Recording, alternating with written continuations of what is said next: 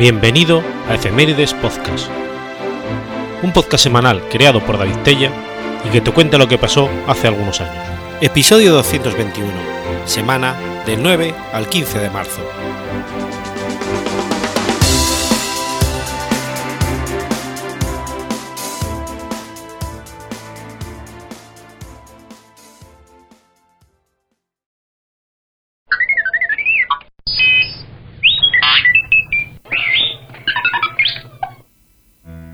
9 de marzo de 1811. Muere Pedro Ríos, el tambor de Coari. Pedro Ríos, más conocido como el tambor de Coari, fue un niño que participó como soldado en el ejército de las Provincias Unidas del Río de la Plata, al mando de Manuel Belgrano, destacándose en la batalla de Tocorí, donde murió en combate, tocando el tambor que alentaba a las tropas. De allí toma su apodo por el cual es conocido en la historiografía argentina. Nació en septiembre de 1798 en Yaguarete, Cora, siendo hijo de Antonio Ríos, un maestro rural. A pesar de la poca información que se tiene de él, se conocen algunos datos gracias a la narración de Francisco Benítez, un cronista de Concepción, en su libro Homenaje Justiciero, la estatua al tambor de Tocarí, que publicó en 1930.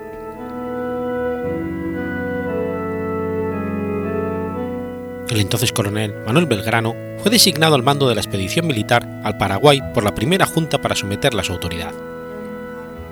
El 25 de noviembre de 1810 pasaron por el pueblo de Yaguarate, Corá, donde pararon por unos días. Allí incorporaron al ejército más soldados, en su mayoría aborígenes guaraníes. Tras rezar en la capilla del pueblo, junto a la plaza mayor, se presentó Ríos, que había cumplido 12 años hacía apenas un par de meses atrás, y solicitó insistentemente unirse al ejército. A pesar de la negativa inicial de Belgrano, después de mantener una conversación con su padre Antonio, quien le manifestó, no solo doy mi consentimiento, sino también ruego que lo acepte, porque yo, con mis 65 años de existencia, soy un hombre anciano y la entrega de mi hijo es la única ofrenda que puedo hacer para la patria. El niño Ríos se incorporó al mando del mayor Celestino Vidal, a quien debido a que se encontraba limitado por ceguera, le sirvió como lazarillo. El bautismo de fuego de Pedro Ríos se produjo el 19 de enero de 1811, en la batalla de Paraguari, donde Belgrano sufrió su primera derrota. Cumplió funciones en la retaguardia, fortificando las carretas del parque de armas y el hospital de campaña. Como el encargado del tambor, se había sumado al combate. A partir de ese momento, tomó las funciones de guía con el tambor.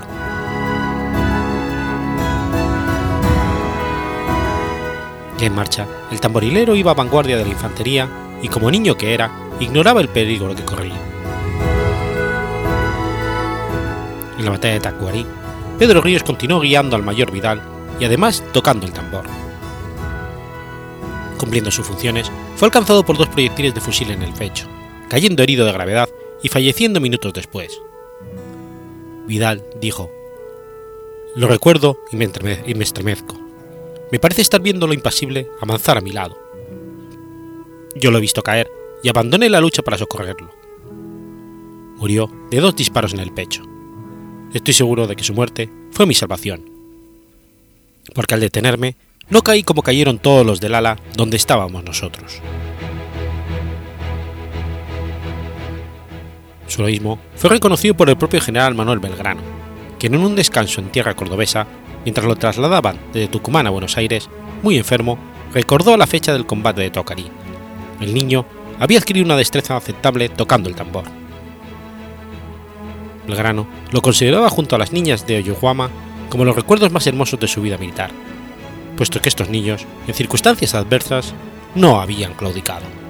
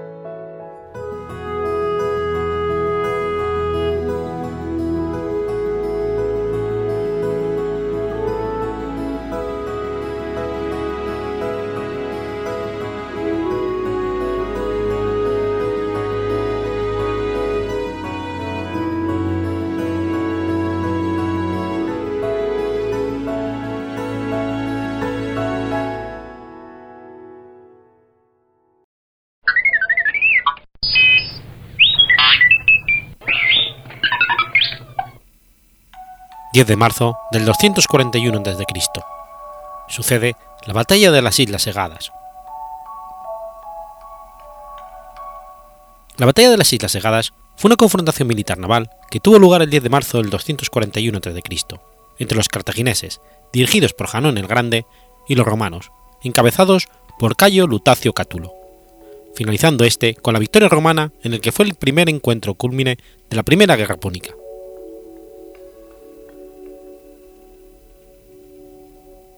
Los años que precedieron a la batalla fueron de calma relativa. Roma carecía de flota. Los barcos que poseía al inicio de la guerra habían sido destruidos en la batalla de Drépano y en la tormenta que consiguió. Cartago, no obstante, tomó una pequeña ventaja de esta situación. Las hostilidades entre las fuerzas romanas y cartaginesas se estancaron gradualmente, comenzando con operaciones a pequeña escala en Sicilia. El general cartaginés Amílcar Barca se hizo lento al momento de completar su ventaja en la isla, y probablemente debido a esto, en el 242 a.C., Roma decidió construir una nueva flota y recuperar su supremacía naval.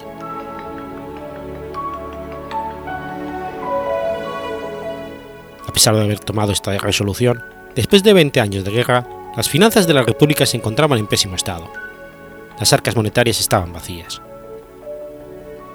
Un movimiento popular se formó rápidamente para contrarrestar esta dificultad, en una típica forma romana.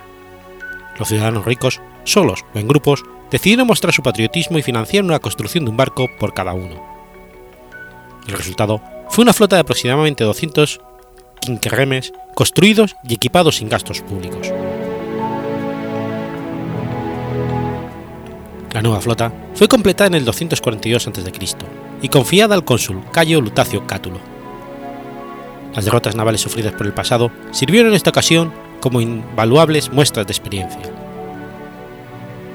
Las naves romanas eran ahora más resistentes a las adversas condiciones climáticas, habiendo abandonado el Corvus. Cátulo solo tuvo que esforzarse en, en, instruir a las tripulaciones en maniobras y ejercicios antes de dejar aguas seguras. El resultado fue una flota en la cima de sus capacidades militares.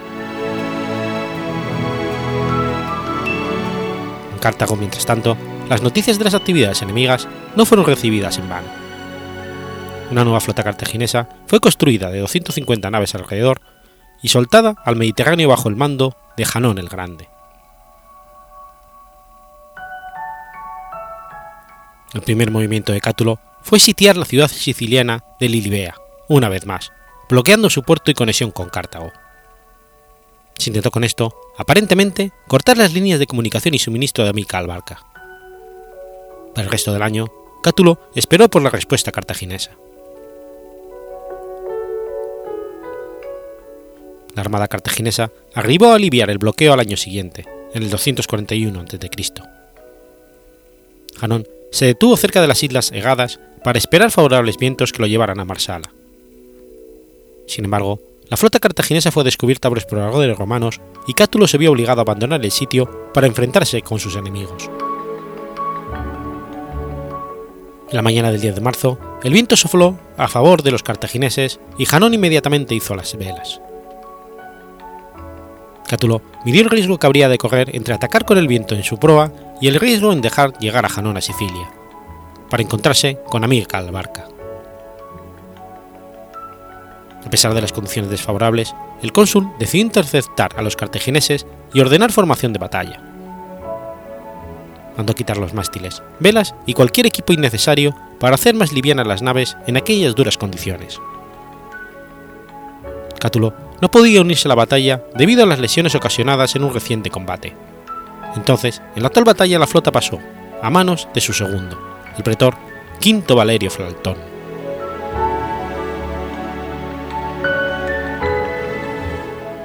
En el siguiente combate, los romanos obtuvieron una gran movilidad y agilidad en el agua, debido a los equipos de que se habían privado.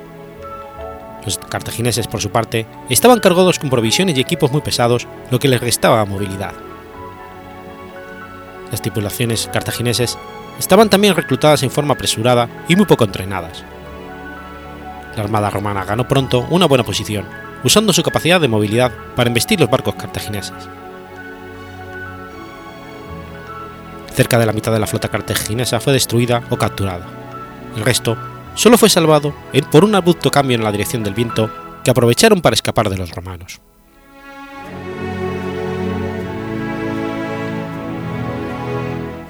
Tras la decisiva victoria sobre la armada cartaginesa, Cátulo renovó el sitio y reconquistó Libella, esparciendo a Almílcar y a su ejército en Sicilia, entre las pocas fortalezas que aún controlaba Cartago.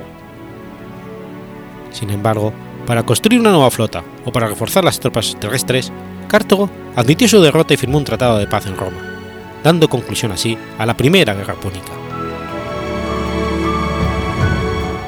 Para celebrar su victoria, Lutacio Cátulo construyó un templo en honor a Juturna en el campo de Marte.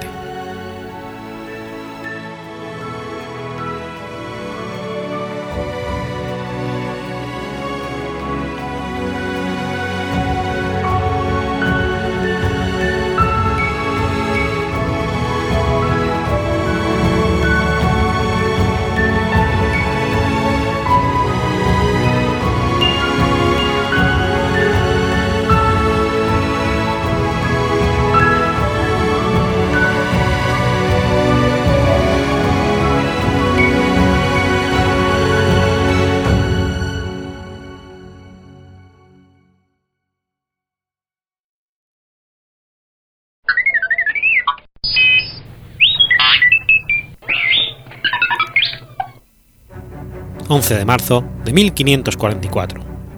Nace Torcuato Tasso. Torcuato Tasso fue un poeta, italiano de la época de la Contrarreforma. Es conocido sobre todo por su extenso poema épico Jerusalén liberada, ambientada en el asedio de Jerusalén durante la Primera Cruzada, así como por la locura que la quejaron en sus últimos años. Para alguno, es uno de los cuatro grandes poetas de Italia.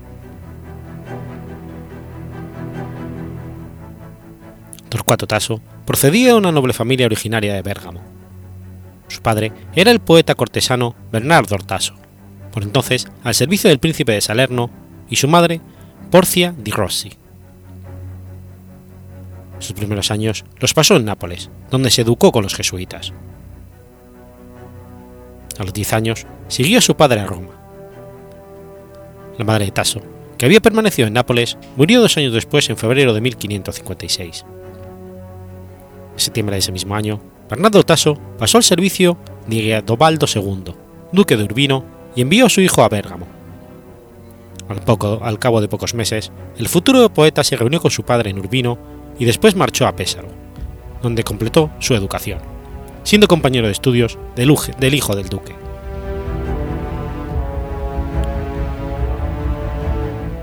A principios de 1559, Torcuato se reunió con su padre en Venecia, un año después, se instaló en Padua, donde estudió filosofía y retórica, y compuso su obra Reinaldo, poema caballeresco en octavas.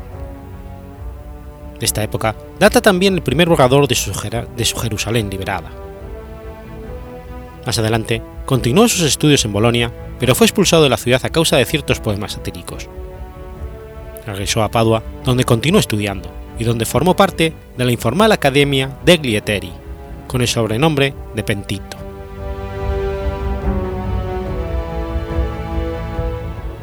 Durante su estancia en Padua, compuso sus primeros poemas líricos, dirigidos primero a su amada Lucrecia Bendiolo y luego a Mantuana Laura Perpetua.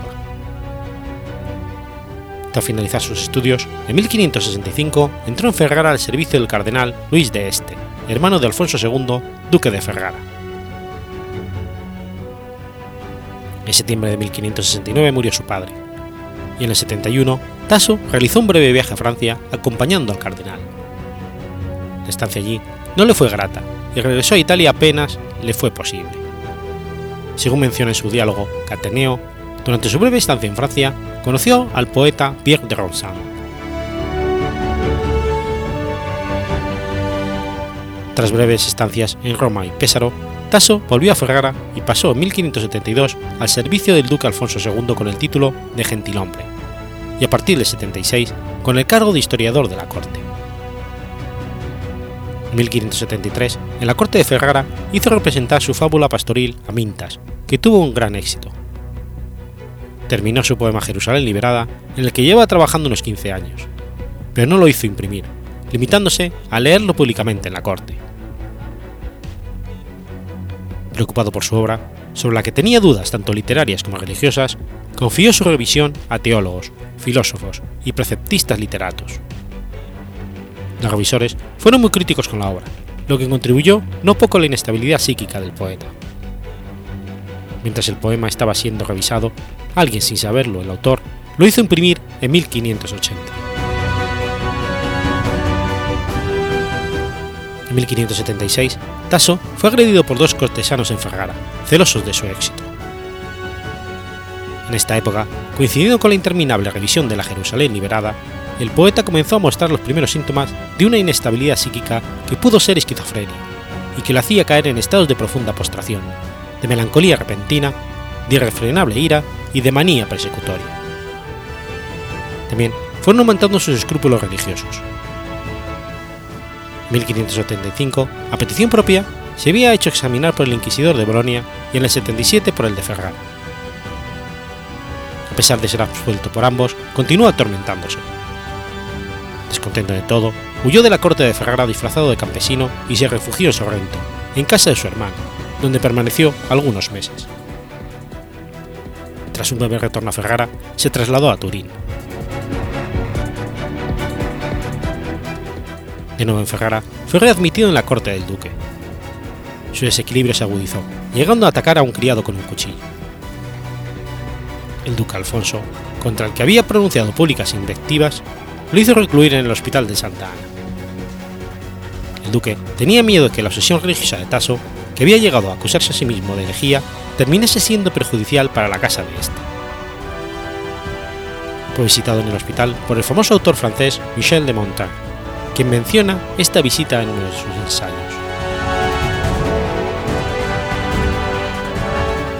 En 1586, Vicenzo Gonzaga trasladó al poeta a Mantua, donde éste pudo trabajar en su obra con cierta tranquilidad, aunque tuvo una recaída. En octubre de 1587, Tasso se fue a Módena, después a Bolonia, y en el 88 fue huésped de los monjes del Monte Oliveto, en Nápoles, donde escribió el primer libro de un poema que quedaría inconcluso, El Monte Oliveto, sobre el origen de aquella congregación. En sus últimos años, sus escrúpulos religiosos le llevaron a realizar una revisión integral del poema, al que dio un nuevo título, Jerusalén conquistada. Pasó sus últimos días en Roma en el monasterio de San Onofre, en el Janículo, a donde había acudido al llamado del cardenal Aldorbeano, y donde falleció el 25 de abril de 1595.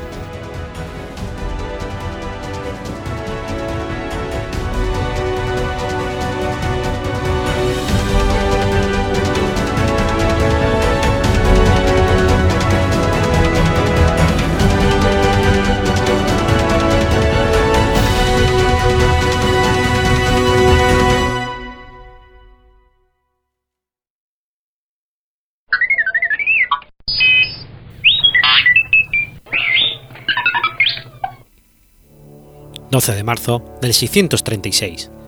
Muere Sisenando.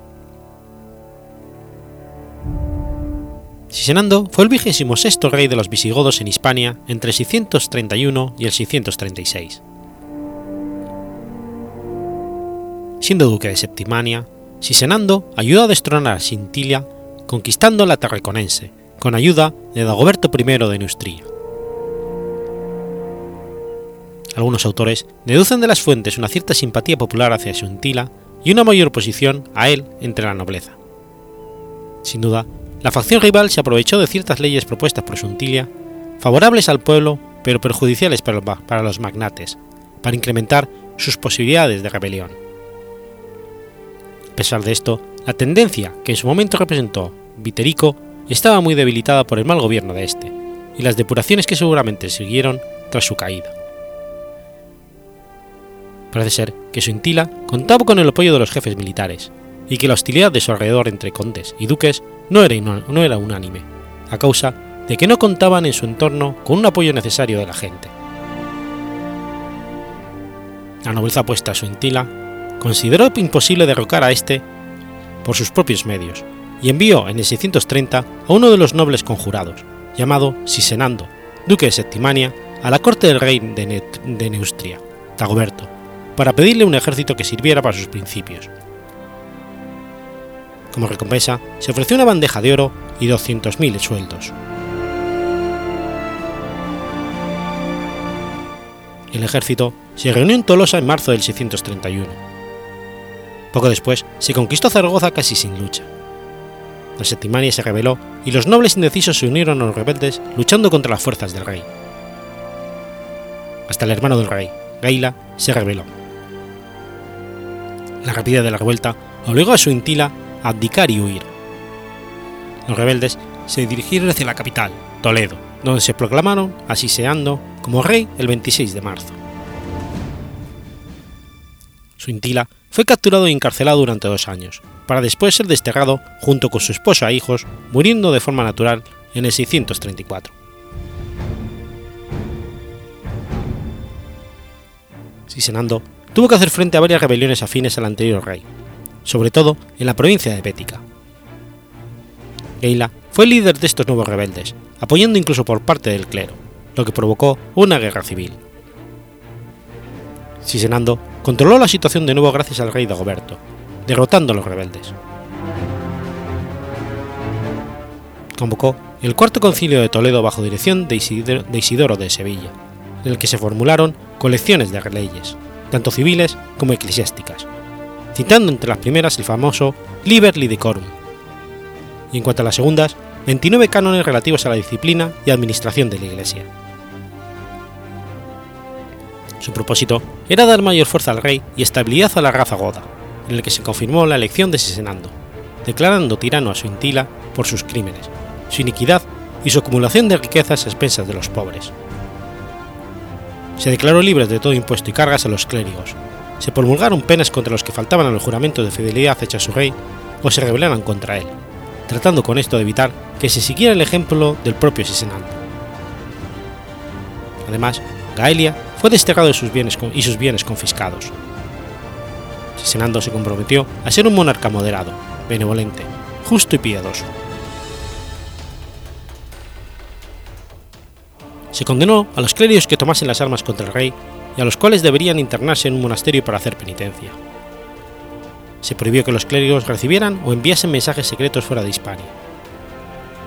Seguramente el clero había negociado una alianza de los rebeldes con algún poder extranjero cualquiera que se rebelara, fuera clérigo o noble, sufriría la pena de la excomunión y el destierro. En lo relativo a la sucesión al trono, no hizo ninguna concesión al principio de la sucesión hereditaria. Así, los reyes serían en lo sucesivo elegidos únicamente por los magnates y los obispos. La actitud de los obispos parece indicar que más que, anatemizar, lo que hizo Sisenando con su intila originó una crisis en el 632 que hizo retrasar el concilio hasta finales del 33, por la rebelión de Ludigla. Aunque no se menciona en ninguna fuente literaria, existen dos monedas acuñadas en Mérida y en Granada que tienen la inscripción Ludila Rex, suponiendo que fueron acuñadas en el reinado de Sisenando. Por otra parte, el canon 75 y el retraso de la celebración del concilio podrían explicar que Ludila hubiera intentado usurpar el trono.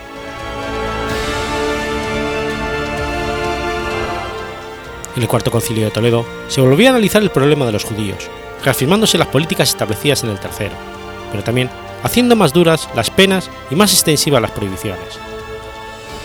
Se estableció que los hijos de judíos debían ser separados de sus padres. Según historiadores modernos, una ley tan drástica no podría ser implantada, y se refería solo a los hijos bautizados. Se estableció también que los judíos convertidos no podrían tener relaciones con judíos no convertidos. La pena para este delito era dura. El no convertido sería entregado como esclavo a un cristiano y el converso sería azotado públicamente. Como se consideraba que los judíos sobornaban a los cristianos para evitar la aplicación de estas leyes, se estableció la pena de excomunión y anatemización,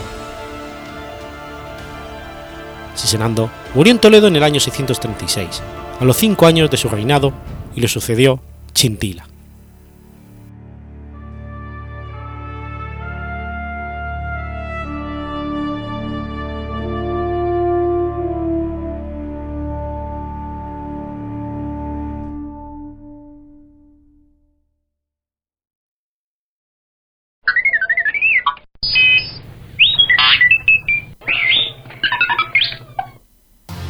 13 de marzo de 1591.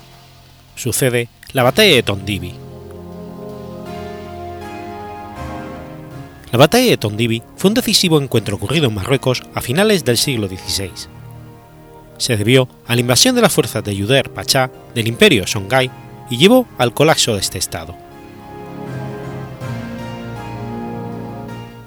El estado de los Songhai había sido la fuerza dominante en África Occidental por más de un siglo y había controlado un territorio del Sudán Occidental hasta el río Senegal entre los actuales Nigeria y Níger.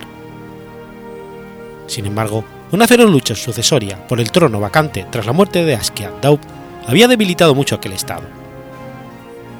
El imperio, aparentemente pujante y poderoso, en realidad se hallaba muy debilitado. Mientras, en Marruecos, la dinastía Saidí alcanzaba la cúspide de su poder tras aniquilar a un ejército portugués en la batalla de Alcazarquivir. Buscando nuevos recursos para engrandecer su estado, el sultán, Ahmad I, se empezó a interesar en las minas de oro de los Songhai. Los motivos principales de la expedición al sur fueron tanto el deseo de extender el sultanato como el de apoderarse del famoso oro que provenía del sur del Sahara el armamento portugués capturado en Alcázar-Quibir y la formación de un ejército formado por inmigrantes andalusíes y mercenarios le permitieron acometer la empresa. El sultán deseaba controlar la fuente de oro para poder aumentar la acuñación de ducados de oro y facilitar la financiación de sus planes en el Mediterráneo contra los otomanos. Al conquistar los territorios Songhai, esperaba reavivar el comercio transsahariano, amenazado por las nuevas rutas mercantiles europeas que unían Europa por mar con el Golfo de Guinea. La imposibilidad de someter mediante la diplomacia a los soberanos Songhai y la llegada de un proscrito desde Tagaza, que se presentó como el legítimo monarca desposeído del trono por Axkia Isca II y dispuesto a convertirse en vasallo de Al-Mansur si éste le devolvía el trono, decidieron al sultán a emprender una gran expedición al sur para apoderarse de Sudán y de sus minas de oro. Aunque muchos de sus asesores advirtieron al sultán de los peligros de cruzar el Sahara, Ahmad I sostuvo que cualquier ruta que utilizaran los comerciantes para atravesar el desierto era perfectamente válida para el uso de un ejército. Tras meses de cuidadosos preparativos, el ejército partió de Marrakech el 29 de octubre de 1590. Contaba entonces con 5.600 soldados, aunque se desconoce cuántos sobrevivieron a la travesía del desierto se entregó el mando a Yuder Pachá, eunuco morisco capturado cuando era niño y que se había criado en el palacio del jerife marroquí. La fuerza marroquí incluía también 8.000 camellos, 1.000 caballos de carga, 1.000 mozos, 600 trabajadores y 8 cañones ingleses. La mayor parte de los soldados en realidad no eran de origen marroquí, sino europeo. 2.000 arcabuceros de a pie y 500 a caballo aunque la mayoría de ellos eran renegados españoles, también había cristianos de orígenes diversos, españoles, franceses, ingleses, griegos, italianos. El contingente principal originario de Marruecos consistía en 1.500 lanceros.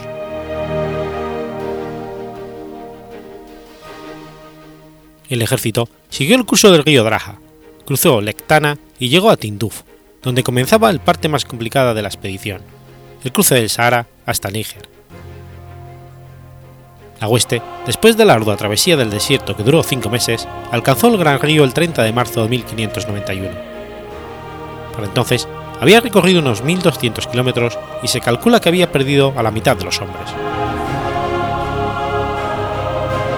Tras apoderarse de las minas de sal de Tagaza, avanzó hacia Gao, capital imperial. Aunque las fuerzas de Yuder habían quedado diezmadas por la travesía del desierto, una vez alcanzado el Níger, contaba con dos ventajas fundamentales frente al enemigo: la superioridad de su armamento y la desunión en las filas enemigas, ya que algunos notables Sogai se pasaron a su bando. Por su parte, los Songhai se llevan divididos sobre la mejor forma de afrontar la invasión y las medidas defensivas que aplicaron resultaron escasas e ineficaces. Ni siquiera se cegaron los pozos saharianos, medida habitual para estorbar el avance enemigo por el desierto. Tras descansar a orillas del Níger, las fuerzas marroquíes reanudaron su avance hacia Gao.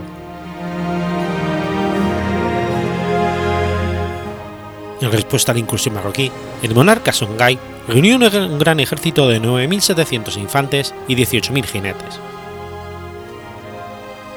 Convencido de que los marroquíes perecerían en el desierto, Isaac había tardado en reunir su ejército que era, sin embargo, mucho más numeroso que el del enemigo.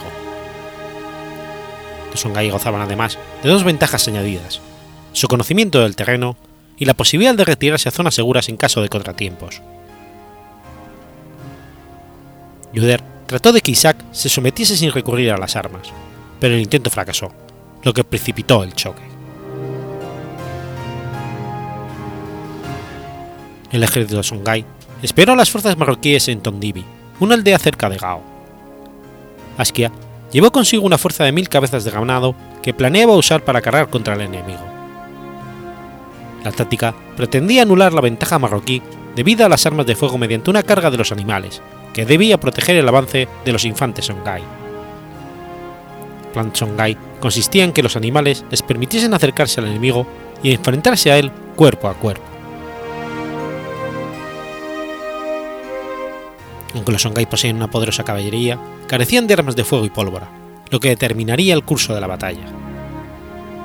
Los marroquíes, por el contrario, iban provistos de arcabuces y pedreros, fabricados principalmente en España y Portugal. En marzo de 1591, ambos ejércitos se encontraron. Después de una escaramuza inicial entre ambas caballerías, Pachá llevó al frente a sus arcabuceros y cañones, que abrieron fuego. El ruido de los disparos causó la estampida del ganado ubicado en la vanguardia de los Songhai. Las bestias, en vez de avanzar contra las líneas marroquíes, se lanzaron en parte contra los propios Songhai, desbaratándolos. Los marroquíes abrieron sus filas para permitir el paso de los animales que la cometían y sufrieron escasos daños por la carga. Entonces, en medio de la confusión por el fallido plan Songhai, uno de los consejeros de Isaac le impidió lanzarse al ataque y le aconsejó, casi a la fuerza, que huyese del campo de batalla. La retirada forzada del soberano y de su guardia suscitó el pánico con el resto de las fuerzas del gran ejército de Songhai, que resultó derrotado en medio de una gran confusión.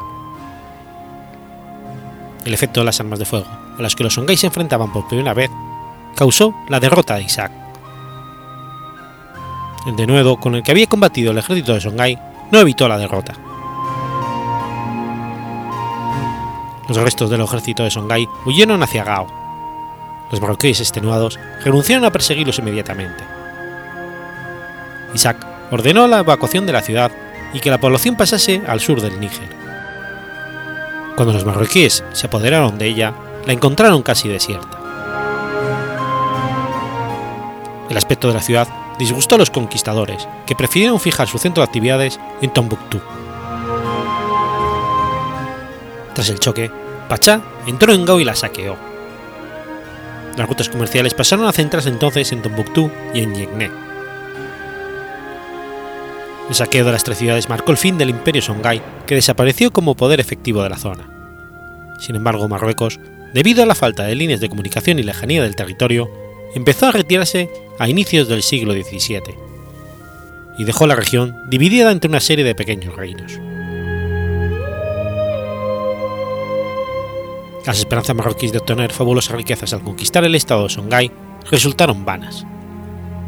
La pujanza de este no se debía a sus grandes minas de oro, sino a su abundante comercio con el sur, el desierto y los territorios de más allá del Sahara. Imad, convencido por el escaso botín obtenido por Yuder de que esto lo había traicionado, de que esto lo había traicionado, lo destruyó el 17 de agosto de 1591, a pesar de la gran victoria que había obtenido en Tombidí. La guerra y la ocupación desbarataron el comercio y con su mengua desapareció la prosperidad de la región. Aunque derrotados, los Askia no abandonaron la lucha contra los marroquíes, que se centró en Dendi, su región de origen. La batalla sí marcó, sin embargo, el fin del apogeo Songhai y con él el último gran imperio africano de la región. La incapacidad marroquí para controlar por completo el territorio y el continuo hostigamiento Songhai condujeron además a la larga a la decadencia de la dinastía Saidí.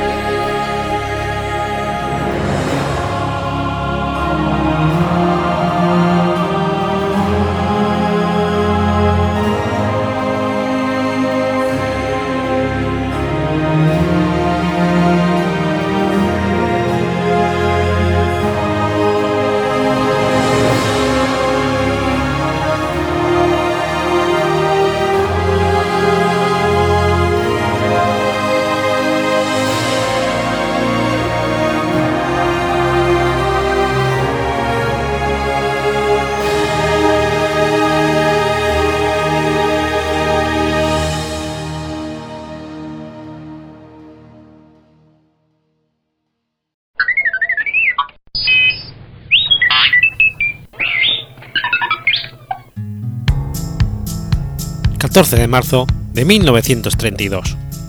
Muere George Eastman. George Eastman fue el fundador de la Eastman Kodak Company e inventor del rollo de película, que sustituyó a la placa de cristal, con lo cual consiguió poner la fotografía a disposición de las masas. El rollo de película es también un elemento fundamental para el desarrollo del cine.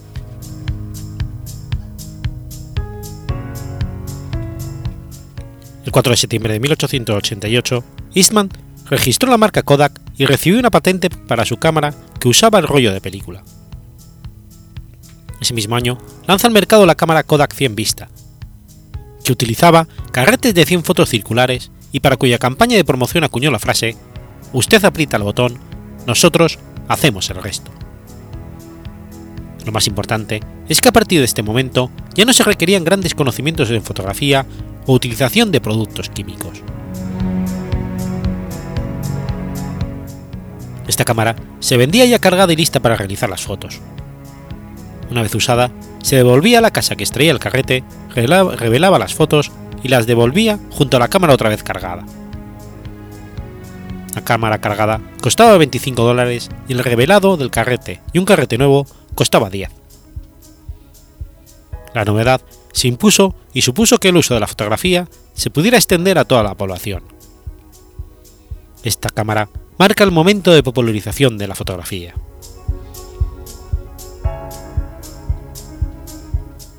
En el año 1889, Eastman cambia el carrete de papel por uno de celuloide y unos años más tarde elimina la incomodidad de tener que devolver la cámara entera al comenzar la comercialización de un carrete protegido que permitía su colocación y extracción a la luz del sol. Es en estos años cuando surge la fotografía de aficionado tal y como la conocemos en la actualidad.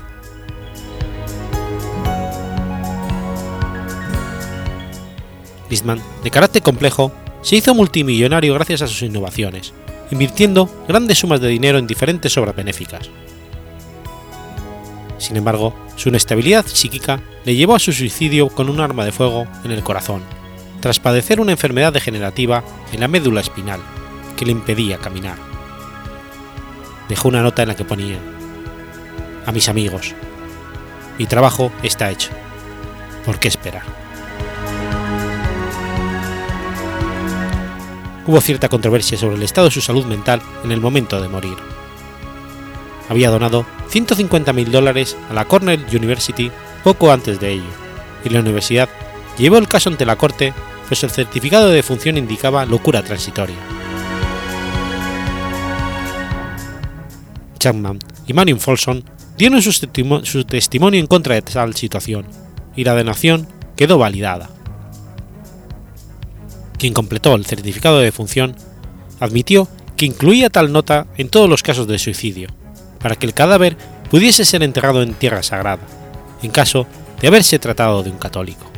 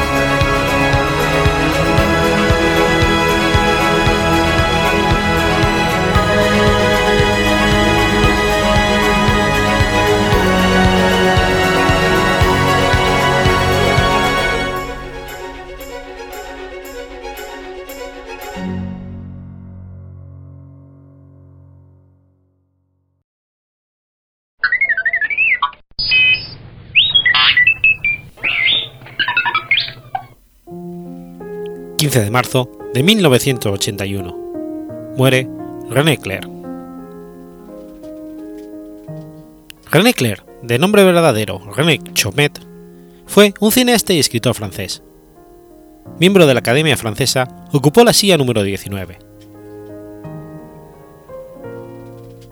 Se crió en el barrio parisino de Les Halles y estudió en el Liceo Montaigne y en el Liceo Louis de Legrand, donde inició su amistad con Jacques Rigaud.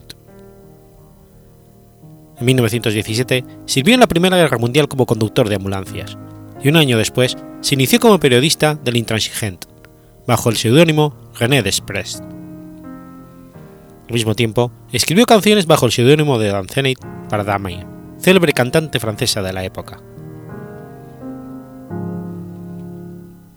Pronto obtuvo papeles como actor en diversas películas, escogiendo para esta ocasión el seudónimo René Clair. Se convirtió en director suplente de cine de la revista Teatro de Comedia Illustré.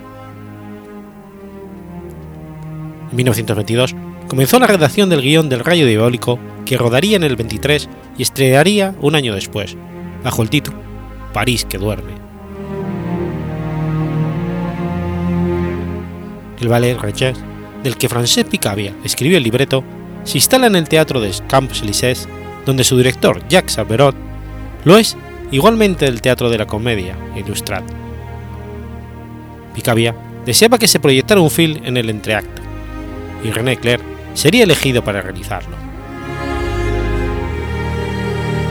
La película, de inspiración dadaísta, en tracto, que cuenta con la colaboración de Eric Satie en el apartado musical y del mismo Picabia, creará un gran escándalo que garantizará la notoriedad de Claire frente a la intelectualidad y los ambientes vanguardistas del París de la época. Realizó después diversas películas de tono entre la comedia y lo fantástico, distinguiéndose de entre todas ellas El sombrero de paja de Italia, sobre una célebre obra de teatro. No es, sino hasta su primer film sonoro, Bajo los techos de París, cuando será reconocido a nivel intelectual por el público y la crítica. El éxito se confirmó con los dos films que siguieron a este y confirman una especie de trilogía. El Millón con la fascinante actriz Anabela y 14 de julio, que dan una radiografía de la sociedad francesa en diversas épocas. Y Viva la Libertad, sátira utopista, utopista de la sociedad industrial, cuya música corría a cargo de Georges Auric. La película obtuvo sendos premios en el Festival de Cine de Venecia y de la revista de cine japonesa Kinema Kumbo, de Tokio, además de ser nominada a un premio Oscar. En el 36 se presentó Tiempos Modernos de Charles Chaplin. La sociedad alemana Tobis, que había producido Viva la Libertad y que por aquel entonces estaba bajo el control del ministro de propaganda del Tercer Reich, Joseph Goebbels, decidió demandar a Chaplin por imitación y plagio. Claire se opuso a esta decisión, considerando la película de Chaplin, personaje al que admiraba, como un homenaje indirecto al suyo. La productora de Toby, sin embargo, continuaría acusando a Chaplin. Tras el fracaso de su película El último millonario, René Clair acepta la oferta que le hace el conocido productor Alexander Korda para trabajar en Londres. Allí rodaría El fantasma va al oeste, comedia del tono fantástico en la que brillan las estrellas inglesas. Sin embargo, en la versión inglesa de La Mort de Uffy, estrenada en Francia el año anterior, le llevó nuevamente al fracaso. De nuevo en Francia, a finales del 38 comienza a rodar Aire Puro. El rodaje es interrumpido cuando diversos miembros del equipo de rodaje fueron reclutados por el ejército francés. La película nunca se terminó. En junio del 40, René Clair abandona Francia con su mujer e hijo, pasando por España y Portugal y embarcando hacia Nueva York. El gobierno de Vichy le retiró entonces la nacionalidad francesa, aunque poco después anuló esta decisión. René Clair fue bien acogido en Hollywood, donde realizó cuatro películas.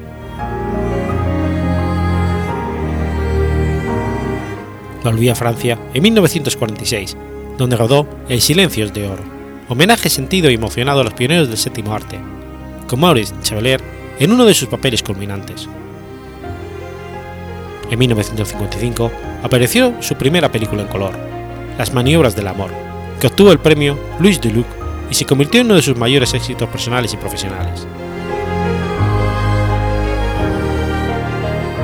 En 1960 fue elegido miembro de la Academia Francesa, siendo la primera vez que un cineasta profesional hacía su entrada en la misma. Al mismo tiempo, surge la Nouvelle Vague, movimiento transformador de los convencionalismos del cine tradicional francés que reniega de la filosofía y vigencia de la generación de directores a la que pertenece el propio Clair, junto con Marcel Carnet y Julien Devery.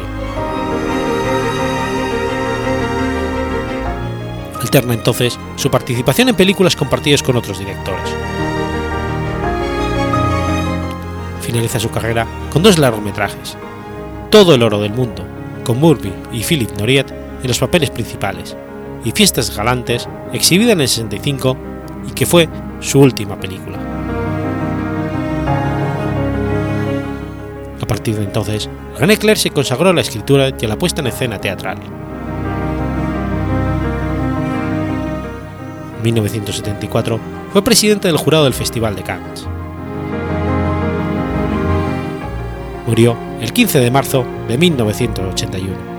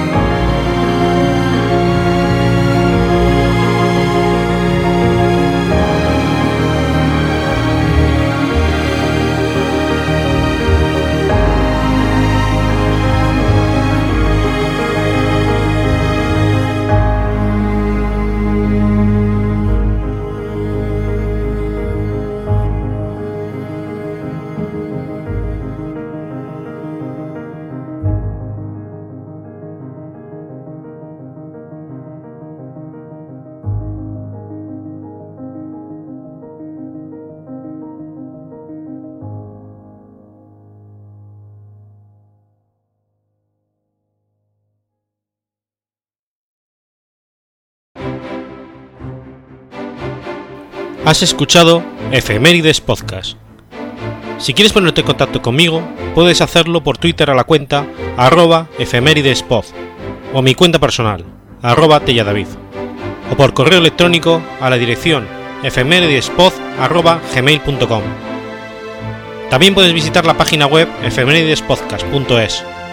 Y recuerda que puedes suscribirte por iTunes y por iBox, y tienes un episodio nuevo cada lunes.